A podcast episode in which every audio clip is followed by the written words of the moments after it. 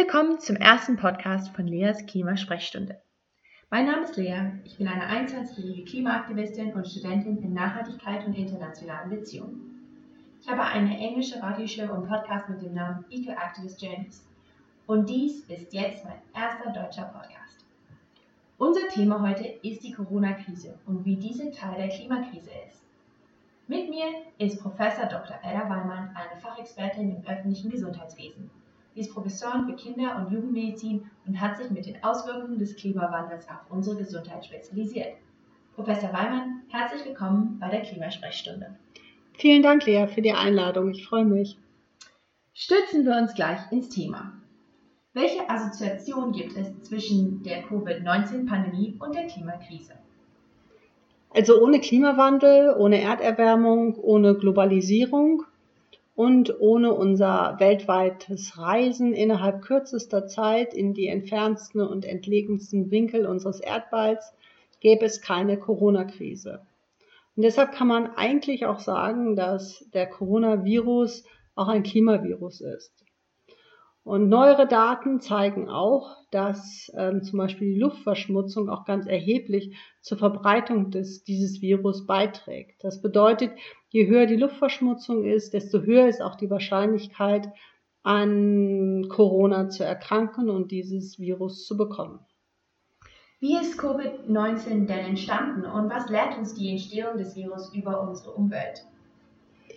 Ähm, Covid-19 ist ja in Wuhan in China entstanden auf einem Wildtiermarkt. Ähm, es handelt sich um so eine sogenannte Zoonose. Das ist eine ähm, Viruserkrankung, die einen tierischen Ursprung hat. Es gibt viele verschiedene Zoonosen, die gut bekannt und beschrieben sind. Wir denken dabei zum Beispiel an Tuberkulose, an AIDS, HIV aber auch an die Schweinegrippe, die ja 2003 auch aus China weltweit importiert und exportiert wurde und die aber noch nicht so viele Opfer damals gefordert hat. Und Zoonosen nehmen zu, das ist bekannt und wahrscheinlich ist in Wuhan Folgendes passiert. Äh, es ist ein illegaler Wildtiermarkt und das äh, Fatale an diesen Wildtiermärkten ist, dass da Lebewesen, die eigentlich überhaupt nicht ähm, zusammenkommen sollten, auf engstem Raum zusammengefercht, tot und lebendig gehalten werden und meistens als Luxusgüter verkauft werden. Und das ist hier der Fall gewesen beim Pangolin. Pangolin ist eine extremst ähm, gefährdete Tierart, wo es nur noch ganz, ganz, ganz, ganz, ganz wenig Exemplare von gibt und ähm, die einfach reiche Leute kaufen, weil sie die essen mögen, äh, so nach dem Motto, irgendwas Exotisches muss auf den Teller.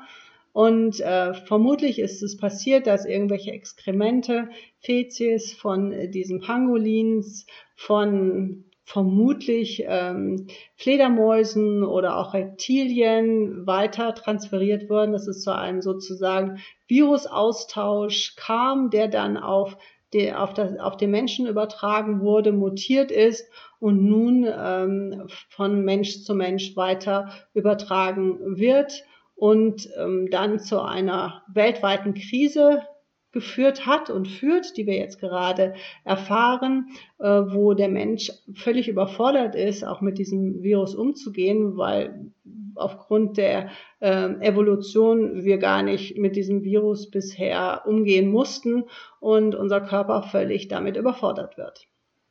Ja, was ja auch bekannt ist, ist, dass ja, dass solche Krisen und solche ähm, Gesundheitskrisen ja auch ein bisschen schon vorhergesagt worden sind und dass da ja schon in unserer heutigen Zeit äh, eine große Gefahr besteht, mit der Globalisierung ähm, Krankheiten zu verbreiten. Aber wie ist es dann, dass so viele Gesundheitssysteme nicht auf die Krise vorbereitet sind?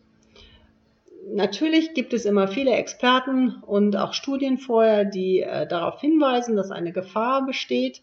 Und in diesem Fall hat ja sogar jemand, auf den normalerweise sehr gehört wird, Bill Gates, schon vor vielen Jahren darauf hingewiesen, dass nach der Schweinegrippe uns auch andere Epidemien und Pandemien bevorstehen und dass wir entsprechende Vorkehrungen treffen müssen, auch im sozusagen Upgraden, Verbessern unserer Gesundheitssysteme. Nun, dazu gehört einfach auch unsere politische Situation, die wir ja auch sehen, auch im Bereich der Klimakrise. Man handelt ja immer sehr ähm, zeitlich limitiert, immer so bis zur nächsten Legislatur, Wahlperiode und macht eigentlich hauptsächlich das, was einem die Wiederwahl ermöglicht und wenig auf die Gesundheit äh, der Bevölkerung oder gar auf die Umwelt zu achten. Und diese, sagen wir, Visionäre, die fehlen einfach heutzutage in unserer Politik, aber auch von Regierungen und die fehlen sozusagen auch, um Systeme weiterzuentwickeln. Und da sind wir einfach stehen geblieben und dieses Stehenbleiben äh, kommt uns wirklich jetzt zu Schade. Ja, es kann ja auch sein, dass wirklich, wenn wir nicht äh, handeln mit der Klimakrise, dass es erst der Anfang ist von Epidemien, die sich verbreiten können. Und deshalb ist, kommt die Frage, was ist der größte Fehler, den wir bei dieser Krise begehen können? Der größte Fehler ist sicherlich ähm, zu sagen, dass alles durch äh, Geld handhabbar ist.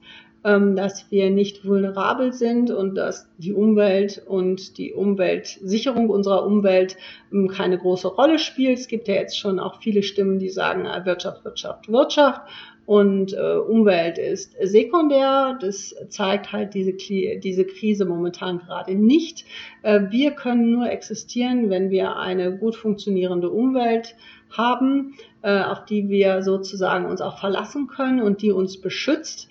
Und nur wenn es eine gute Umwelt gibt äh, und wir die Umwelt schützen, protektiv, äh, gibt es auch Gesundheit äh, für die Bevölkerung und auch wieder eine äh, valide Wirtschaft, auf der wir bauen können. Und ohne diesen Kreislauf äh, Umwelt, Bevölkerungsschutz, Wirtschaft, ähm, sind wir als Spezies einfach arg gefährdet. Ja, wir nehmen uns sozusagen unsere eigene Lebensgrundlage weg, wenn wir nicht mehr auf unsere Umwelt hören und diese auch dementsprechend schützen. Vielen Dank. Ich denke, das ist ein guter Punkt, der diesen Podcast über die Corona- und Klimakrise zusammenfasst. Professor Dr. Weimann, vielen Dank für das Interview. Liebe Zuhörer, vielen Dank für euer Interesse. Passt bitte auf euch auf, bleibt zu Hause und helft mir, diese wichtige Nachricht zu teilen, damit wir eine Zukunft bauen können, wo Krankheiten wie Corona gar nicht erst entstehen und sich nicht entfalten können. Liebe Grüße und bis bald. Eure Lea.